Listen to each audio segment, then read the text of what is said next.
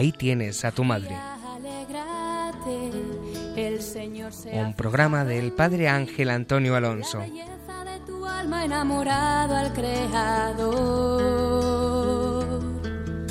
No temas, tu gozo es su espíritu desciende Hola, muy buenos días, querido oyente de Radio María. En estos momentos comienza el programa titulado Ahí tienes a tu madre, un programa que quiere dar a conocer el misterio del corazón de María en el misterio del corazón de Cristo y de su Iglesia. El discípulo amado Juan, que permaneció junto a la cruz del Señor, en nombre de toda la Iglesia, recibe por mandato de Jesucristo acoger a María en su casa entre sus cosas.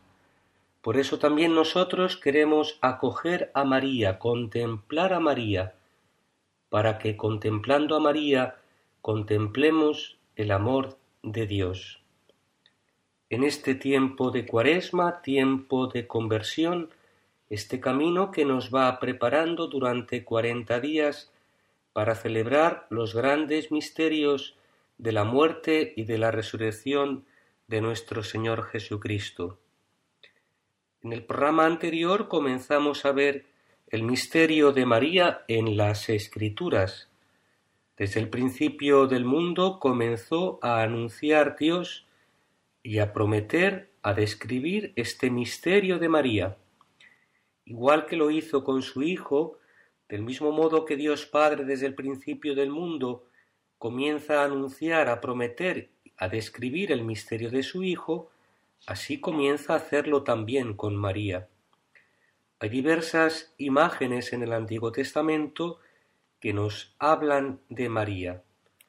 Ya vimos los primeros libros del Antiguo Testamento en estas profecías o imágenes del misterio de María. Hoy vamos a continuar con la descripción que se realiza en el libro de los reyes.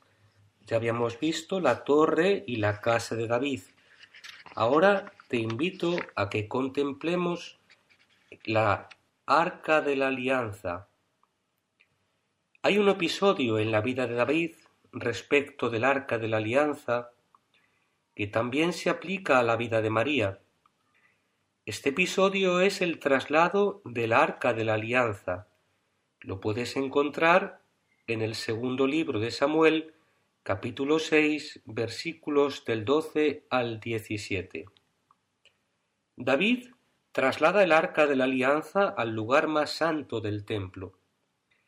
Este traslado del arca de la alianza para la iglesia es como una imagen de la asunción de María a los cielos, donde ella es llevada a lo más íntimo del corazón de Dios donde habitará ya para siempre en el cielo. De hecho, este texto del traslado de el arca de la alianza es la primera lectura de este día de la Asunción de María, litúrgicamente. En este traslado del arca de la alianza al lugar más santo del templo, la Iglesia ve un anuncio de la Asunción de María a lo más íntimo del corazón de Dios, donde vivirá para siempre. Salomón es el hombre encargado por Dios para construirle un nuevo templo para Dios. Este nuevo templo va a ser también imagen de María, a la que también se le llama templo de Dios, porque ha venido a coger dentro de sí aquel que era el Hijo de Dios. Puedes leer, querido oyente de Radio María, el primer libro de los Reyes en el capítulo 5, el 6 y el 8, hablando sobre este nuevo templo para Dios. De este templo que Salomón construye para Dios se dicen muchas cosas que se aplican a la vida de María. De aquel templo de Salomón se dice que era el lugar de la complacencia de Dios, donde se hallaba puesta la mirada de Dios y donde Dios abría su corazón a las oraciones de los hombres. También se dice que aquel templo de Dios era el lugar de la complacencia de Dios y era un lugar de oración, donde Dios abría su corazón, su corazón a las oraciones que le eran dirigidas en aquel templo. La mirada de Dios se hallaba constantemente puesta sobre aquel templo. En aquel templo Dios había prometido escuchar las súplicas de sus siervos dirigidas a él. También era el lugar de su reposo, de su descanso, donde él habitaría en medio de su pueblo, donde residiría su nombre. La gloria de este templo construido por Salomón sería superior a la del Antiguo Testamento. Todas estas palabras se cumplen en María. María será el lugar de la complacencia de Dios en este mundo. La mirada de Dios estará totalmente puesta sobre ella. Ha mirado la humillación de su sierva, dice la Santísima Virgen en Lucas 1, versículo 48. Como si la humildad de María hubiera traído desde el cielo la mirada de Dios sobre ella y Dios hubiese puesto su mirada sobre ella para no dejarla jamás. El corazón de Dios se abre ante la súplica de aquella mujer, ante las súplicas que llegan hasta Él por medio del alma, del corazón de aquella mujer. Dios promete escuchar las súplicas de sus siervos dirigidas a, a Él en aquel lugar santo. El alma santa de María es como una exhortación para nosotros a depositar nuestras intenciones y necesidades en el corazón de María, para que ella las lleve hasta Dios purificadas. Dios había prometido escuchar las súplicas de sus siervos que se dirigieran a Él en aquel lugar santo. El alma santa de María es el lugar de su reposo y su descanso, donde Dios encuentra reposo y descanso en esta tierra. Es el lugar donde Dios habitaría en medio de su pueblo, la presencia del Hijo de Dios en el seno de María, que ha venido a habitar en medio de su pueblo, el lugar donde residiría su nombre santo, a la palabra eterna del Padre, al Verbo de la vida, en la que Dios Padre se había expresado a sí mismo todo su ser y todo su misterio, que es el Hijo de Dios, se le llama también el nombre del Padre. El Hijo de Dios recibe diversos nombres. Él es la sabiduría eterna del Padre.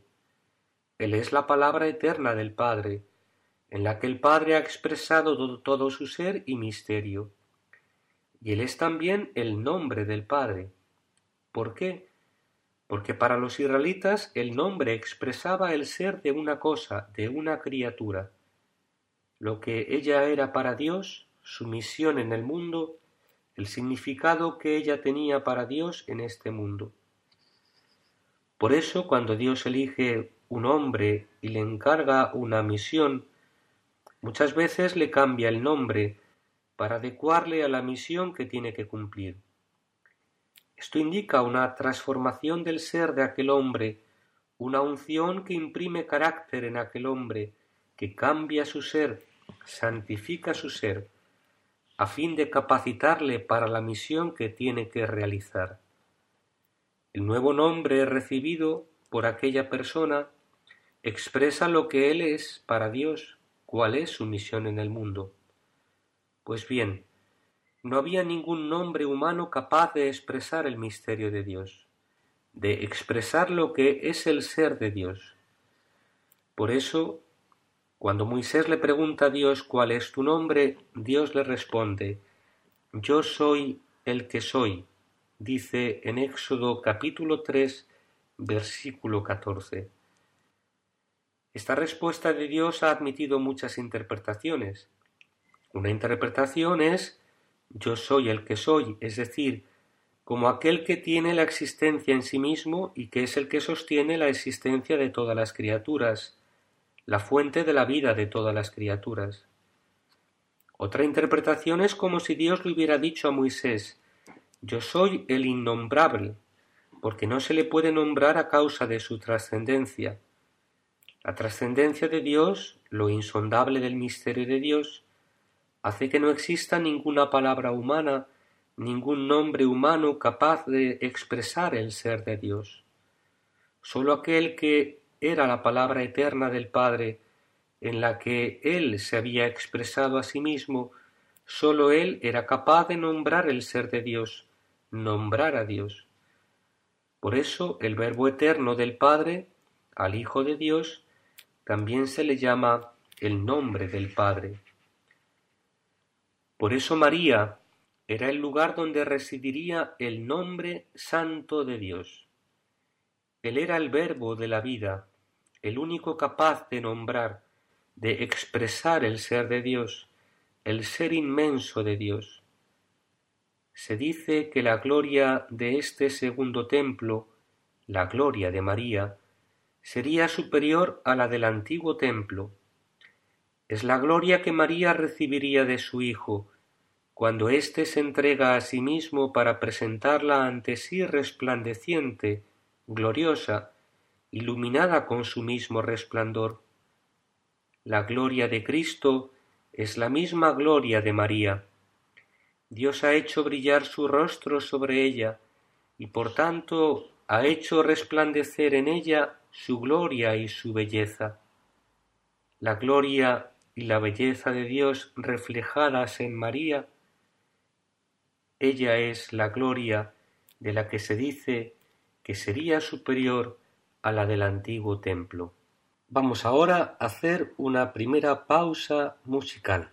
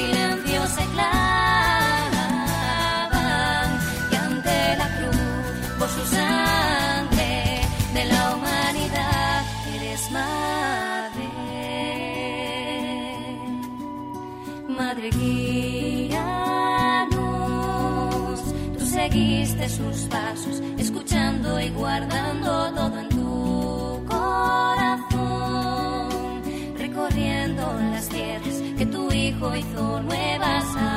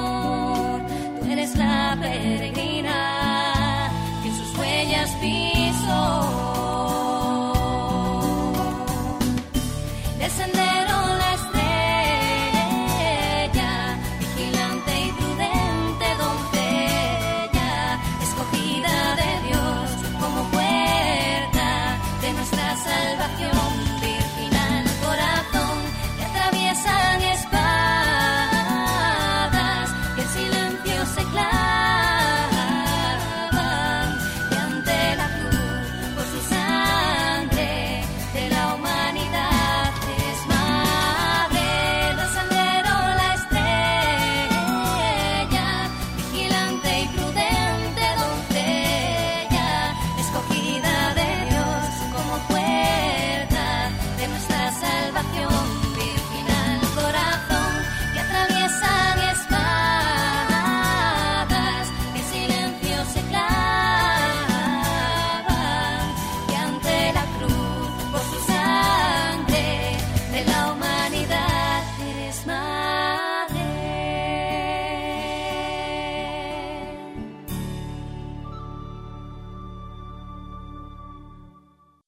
Te recuerdo que estás escuchando el programa de Radio María Ahí tienes a tu madre, un programa que quiere dar a conocer el misterio del corazón de María en el misterio del corazón de Cristo y de su Iglesia.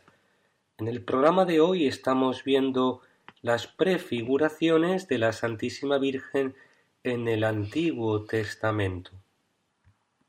A María también se la llama es una alusión a las letanías, vaso espiritual y vaso venerable. Si bien esto no es del libro de Salomón, traigo aquí esto bien porque se trata de los utensilios del templo, vaso espiritual, vaso venerable, o bien porque en la letanía creo que se habla de María como casa de Dios, y a continuación se habla de ella como vaso espiritual y vaso venerable. El caso es que la Iglesia ha aplicado estas dos imágenes a María. Evocan la pobreza de su alma, el alma de María, que es como un vaso vacío en la presencia de Dios, capaz de recibir toda la abundancia del don del Espíritu que el mundo necesitaba para su salvación, y luego derramarlo sobre el mundo. Vaso que por esta función que tiene la historia de la salvación es digno de toda alabanza y de toda veneración de parte de los hombres. Es el culto debido a María. Es decir, se le llama vaso espiritual porque es como un vaso vacío en la presencia de Dios, capaz de recibir todo el don del Espíritu que el mundo necesita para la salvación. Y se la llama vaso venerable porque es digna de toda alabanza y de toda veneración dentro de la Iglesia. Es el culto que se debe a María, y todo ello en virtud de la pobreza de su alma, que es lo que le ha hecho capaz a ella de ser causa de vida y de salvación para el mundo. Esto está tomado de las letanías, porque hay algunas imágenes de la letanía que no están sacadas directamente de las escrituras, se la llama también en la letanía trono de la sabiduría. Es el lugar donde la sabiduría eterna de Dios se asentaría, echaría raíces en nuestra tierra. Esto podríamos haberlo considerado mejor en el libro de la sabiduría, pero de la sabiduría se dice que desde el principio ella buscó un lugar donde habitar en medio de los hijos de los hombres. Pero no lo hallo aquí. No lo halló hasta que Dios le señaló una digna morada entre las tiendas de Jacob. Entonces fue allí donde la sabiduría eterna de Dios echó raíces en medio de un pueblo santo. Aquella tienda de Jacob que Dios señaló a su, a su sabiduría para echar raíces en nuestra tierra, en medio del pueblo santo, era María, el alma de María.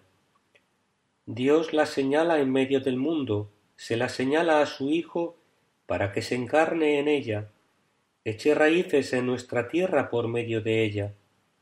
Sería como aquella tienda señalada por Dios.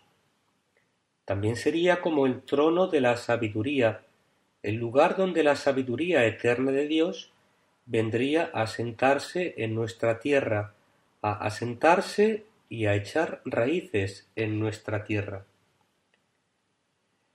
Hay otra imagen de la historia de Elías que también se aplica a María.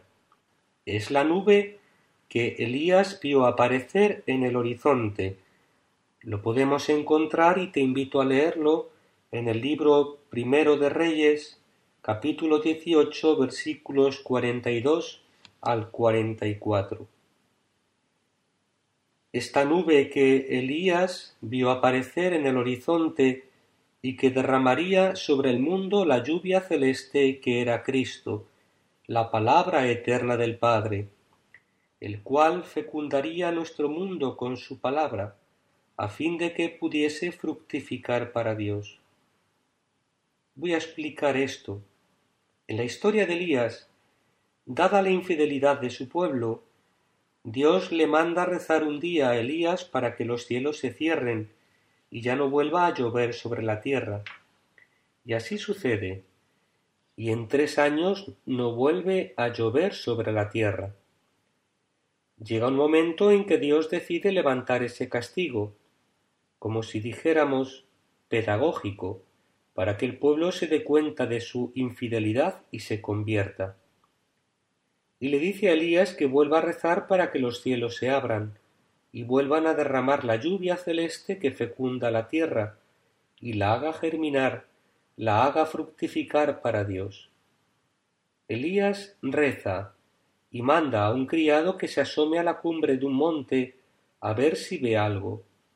El criado por seis veces no ve nada, y a la séptima dice Veo una nubecilla en el horizonte como la palma de mi mano. Y entonces, detrás de aquella nubecilla, luego ya viene toda la lluvia sobre la tierra.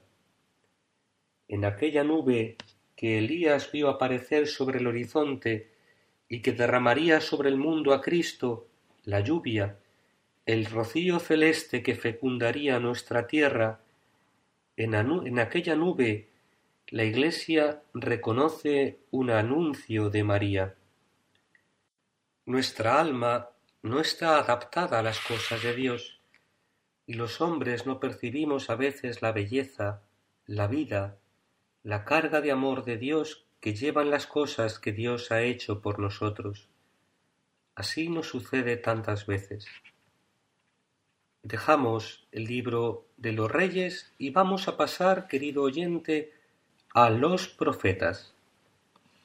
Vamos a ver el anuncio en los profetas de la figura de María. La primera es la profecía de Isaías referente a la vida del Emmanuel. La Virgen concebirá y dará a luz un hijo, y le pondrá por nombre Emmanuel, que significa Dios con nosotros. Esta profecía la encontramos en Isaías capítulo 7, versículo 14. Era la señal de parte de Dios del nacimiento del Mesías, de la proximidad de la llegada de la salvación.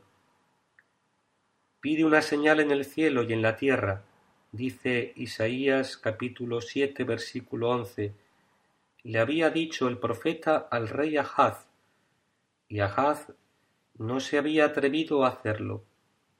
Entonces Dios por su cuenta le da una señal de que la salvación está cerca. Cuando la Virgen conciba en su seno, es que Dios está ya próximo y está para salvar.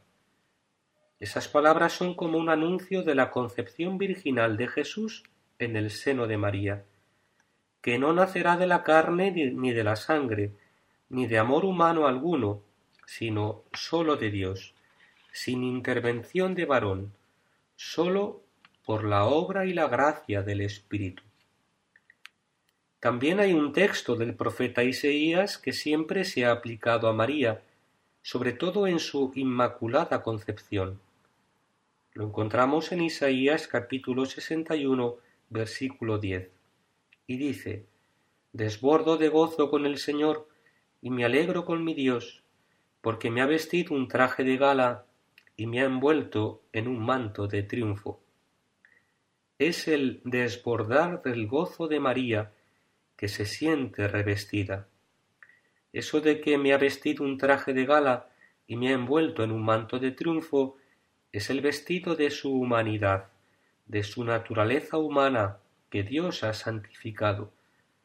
Por eso dice que es un manto de triunfo, porque en aquella humanidad ha vencido el poder del mal.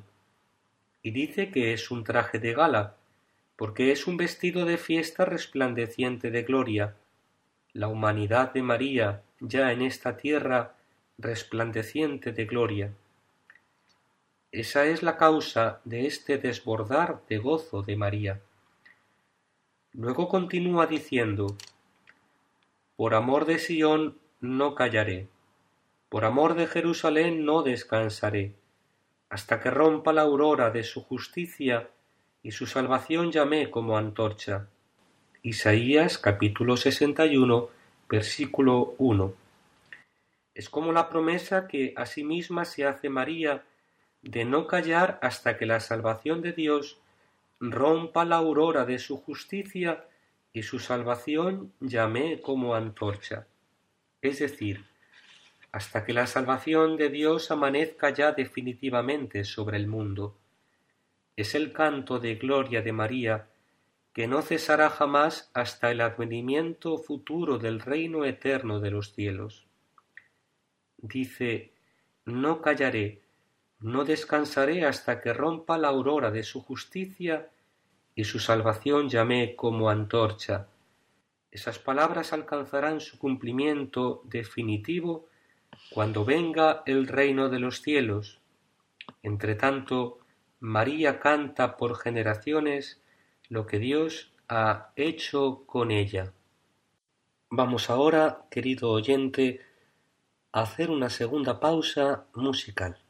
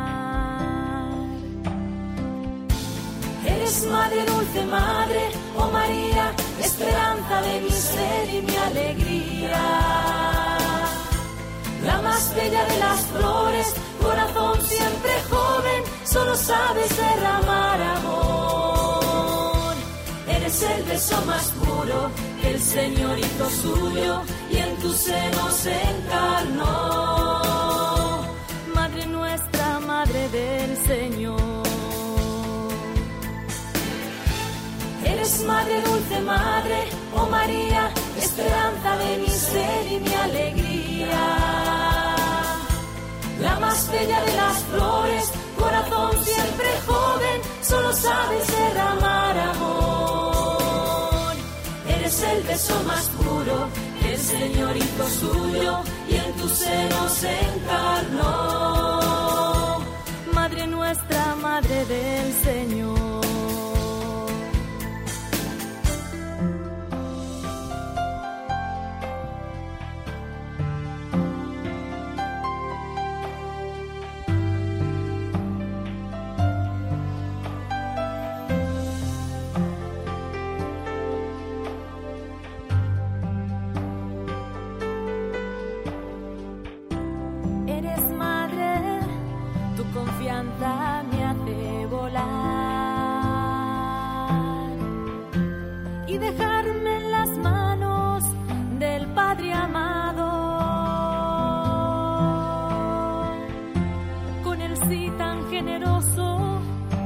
tú a Dios supiste dar.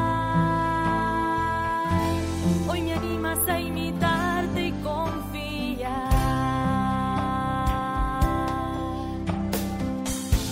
Eres madre, dulce madre, oh María, esperanza de mi ser y mi alegría. La más bella de las flores, corazón siempre joven, solo sabes derramar Eres el beso más puro que el Señor hizo suyo y en tu seno se encarnó. Madre nuestra, Madre del Señor. Eres madre, dulce madre, oh María, esperanza de mi ser y mi alegría. La más bella de las flores, corazón siempre joven, solo sabes derramar amor. Eres el beso más puro que el Señor hizo suyo y en tu seno se encarnó. Madre nuestra, Madre del Señor.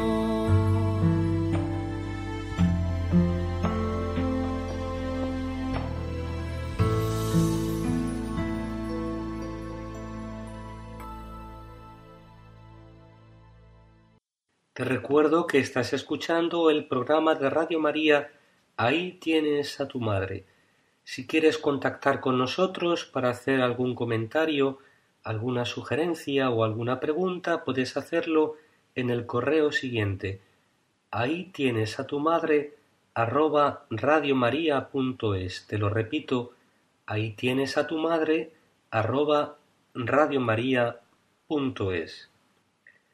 Otra imagen de los profetas que se aplica a María es la de la hija de Sión. Hija de Sión, alégrate, porque el Señor está en ti como Salvador y Rey. Aparece en Isaías capítulo 62, versículo 11, y nos remite a Zacarías capítulo 9, versículo 9. Estas palabras se cumplen en María es la exhortación que se dirige a María, a la alegría porque el Señor está en ella.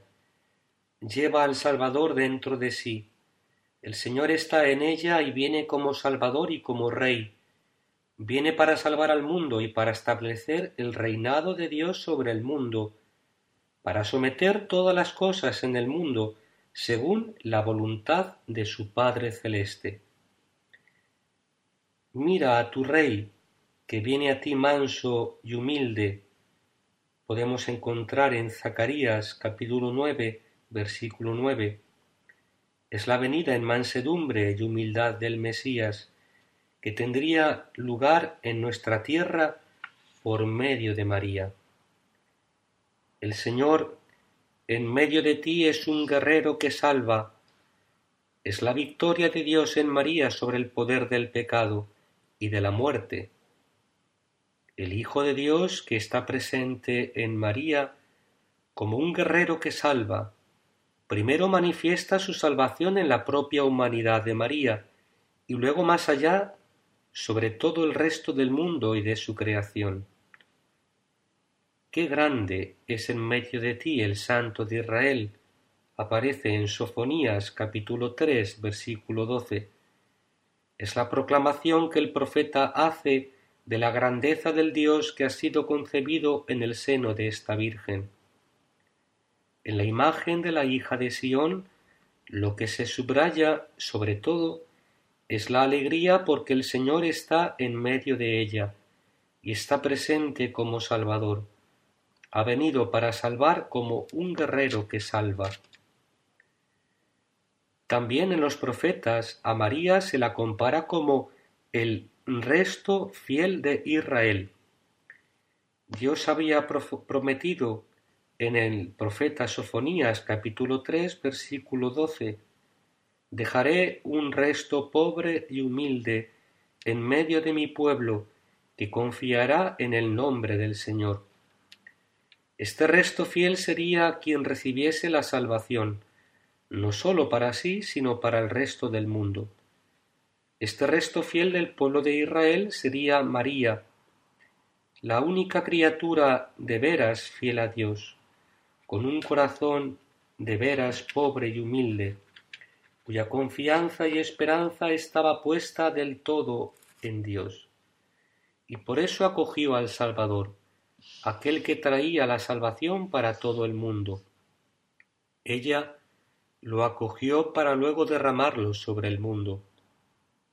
María es el prototipo de este resto fiel de Israel, un pequeño resto, una pequeña criatura que fue fiel a Dios y cuya pobreza de alma le permitió acoger al Mesías para luego darlo al mundo.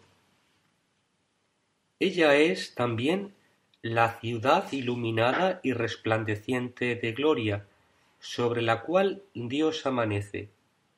Dice así Isaías en el capítulo sesenta, versículos uno y siguientes. Despierta, levántate, resplandece, porque la gloria del Señor amanece sobre ti, y las naciones caminarán al resplandor de tu alborada, y los pueblos al resplandor de tu gloria. Es decir, que Dios ha amanecido sobre María. Mediante la encarnación Dios ha amanecido sobre María y ha hecho resplandecer en ella su gloria, su santidad, para que ella pueda iluminar al mundo, reflejar al mundo aquella luz que ha recibido de Dios Padre. Dice que caminarán los pueblos al resplandor de tu alborada. De hecho, María, como su Hijo Jesús, se ha convertido para el mundo en una luz que ilumina nuestros pasos. La Iglesia llama a María estrella y camino de nuestra peregrinación en este mundo es la estrella que nos orienta desde el cielo y nos enseña con su vida cómo hemos de vivir para llegar hasta Dios. Es estrella para nosotros que ilumina la oscuridad de nuestra noche, nos enseña por dónde hemos de caminar. Estrella y camino, que se dirá de Cristo. Cristo también será luz para el mundo, que con el ejemplo de su vida iluminará el camino que nos ha de conducir hacia Dios y Jesús se ha convertido para nosotros en camino. Hay una profunda semejanza entre la Madre y el Hijo en su función salvadora. La encarnación ha sido como un amanecer de la gloria de Dios sobre María, donde Dios ha hecho brillar su gloria sobre ella para que la refleje a su vez sobre el mundo. Dios la había prometido a ella lo que nos promete a nosotros. Ya no necesitarás luz de lámpara ni del sol, porque Dios será tu luz eterna y tu gloria, y tu Dios será tu hermosura.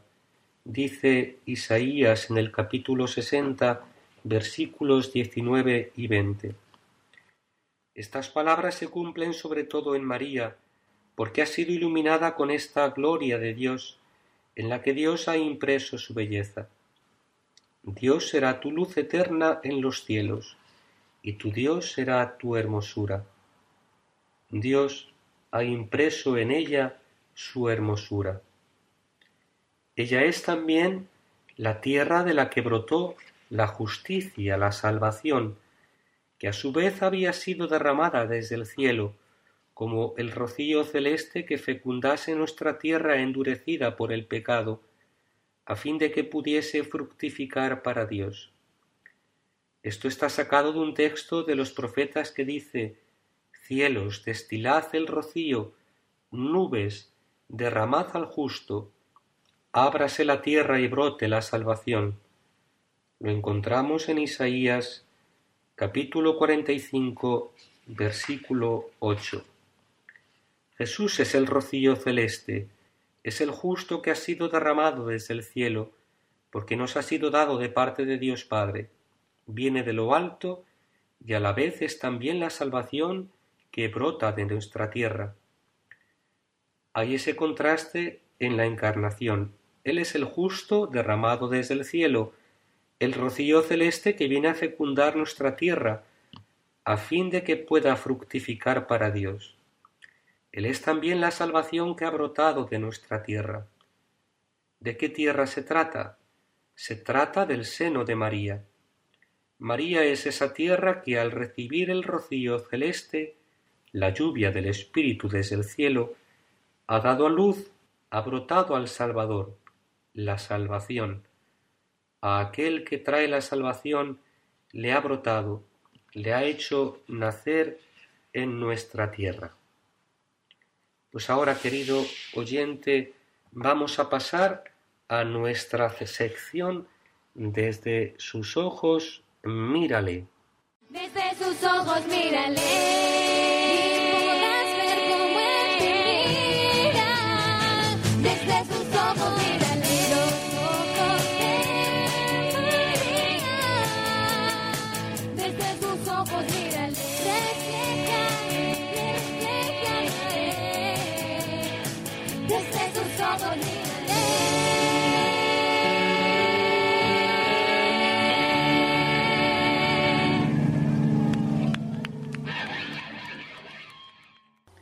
Seguimos, amigos oyentes, en este espacio dedicado a conocer un poco más de cerca a la figura de María. Ahí tienes a tu madre. Y comenzamos en este instante nuestra sección dedicada a mirar el mundo con los ojos de María.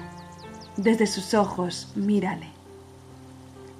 María es protagonista también en el camino de cuaresma que acabamos de comenzar.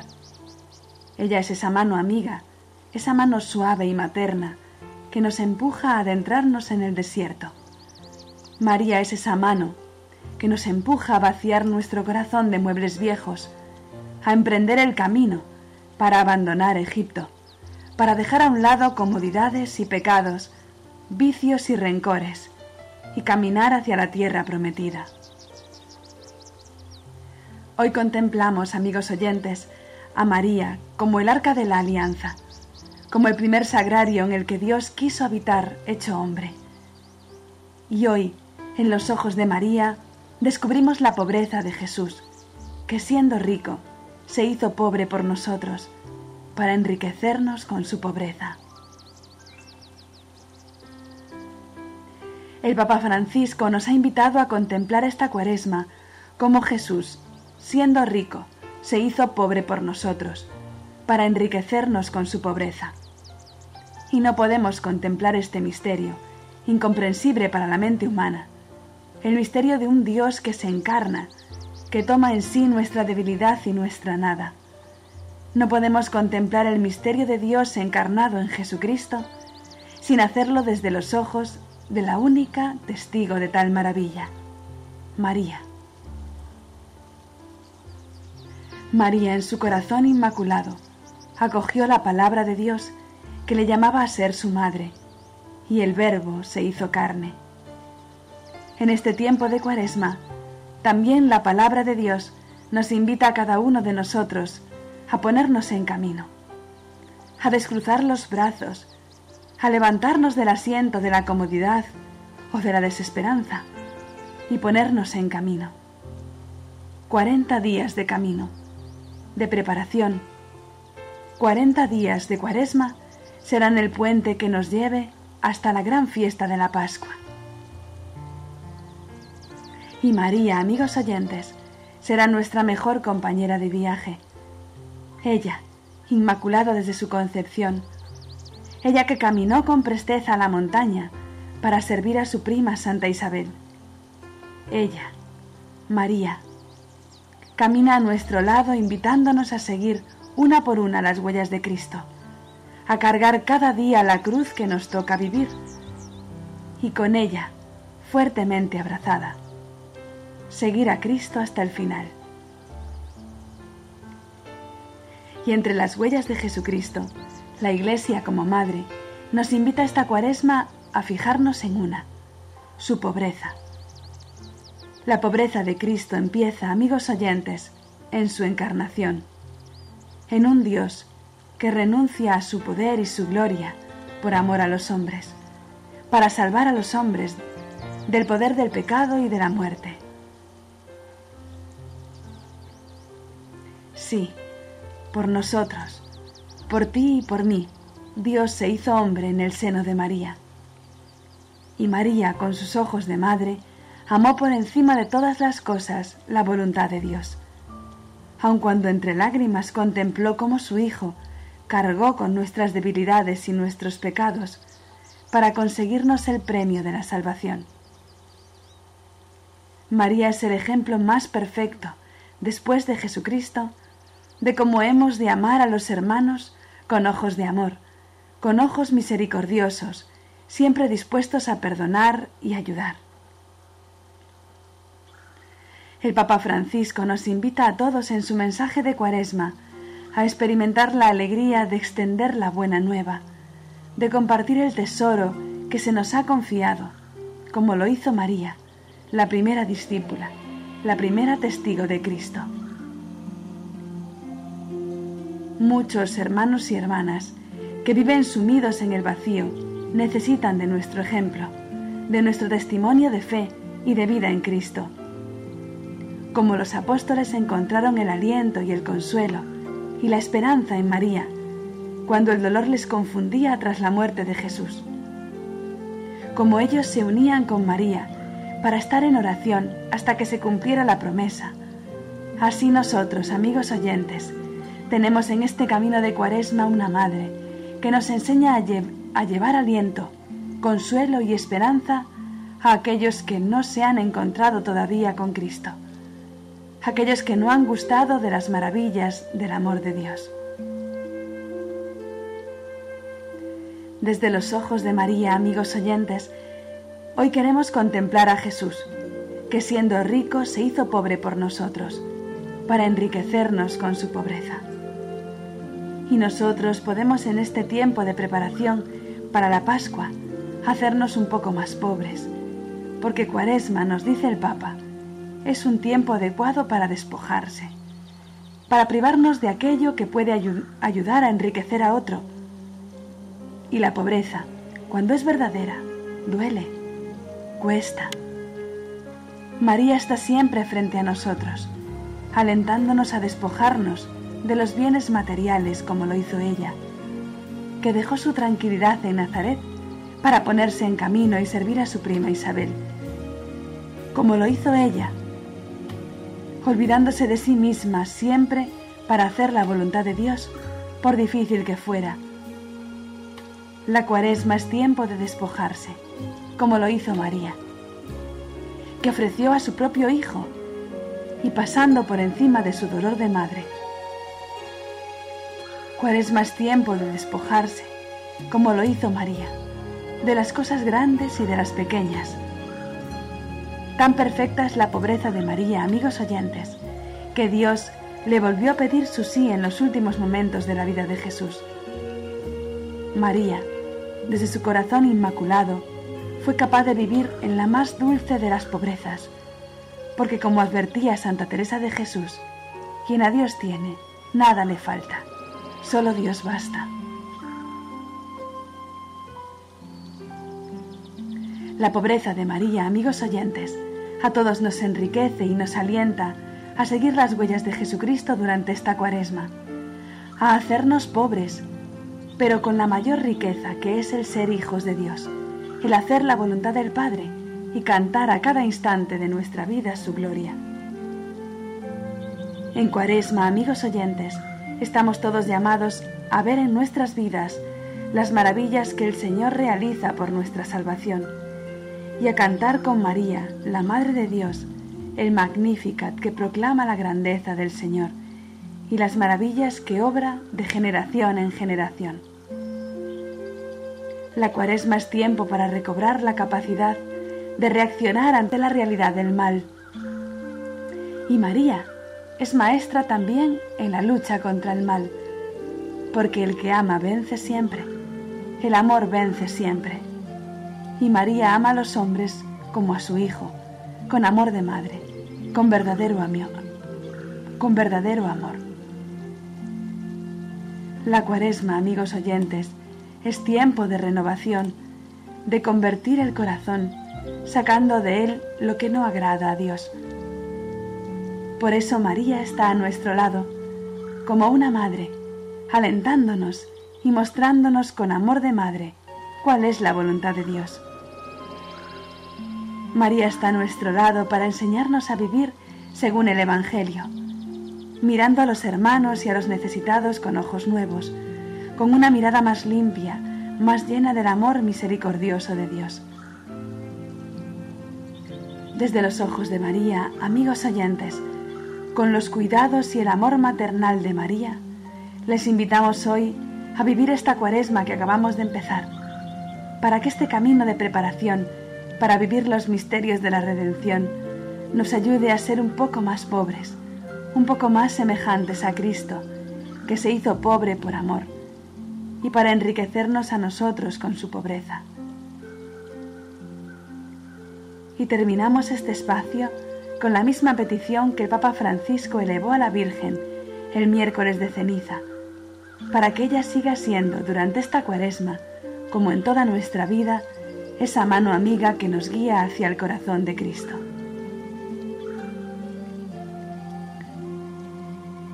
En este tiempo de cuaresma, oraba el Papa, invito a todos a invocar con confianza la ayuda de la Virgen María, para que nos acompañe en estos días de oración intensa y de penitencia, para llegar a celebrar, purificados y renovados en el Espíritu, el gran misterio de la Pascua de su Hijo. Amén.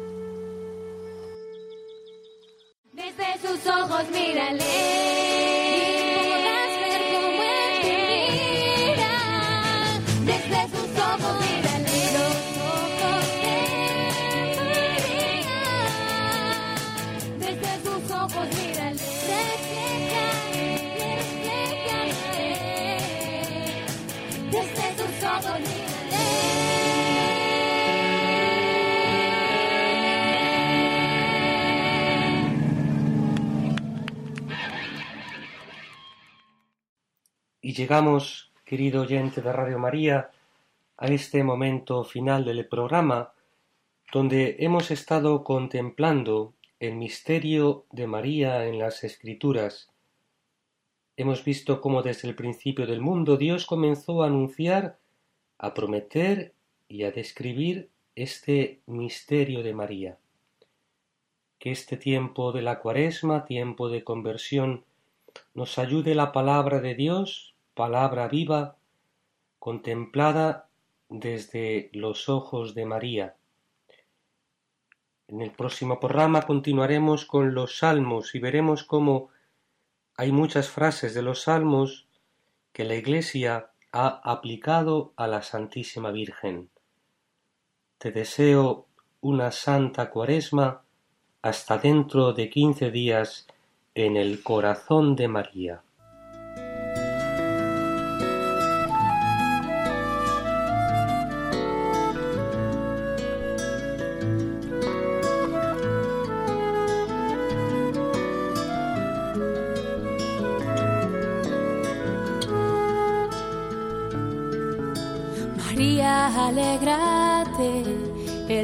Señor se ha fijado en ti, la belleza de tu alma enamorado al Creador.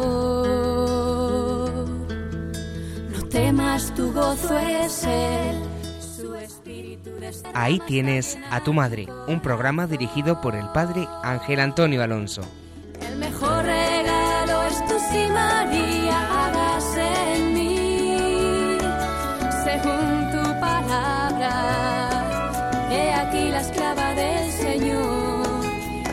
Mejor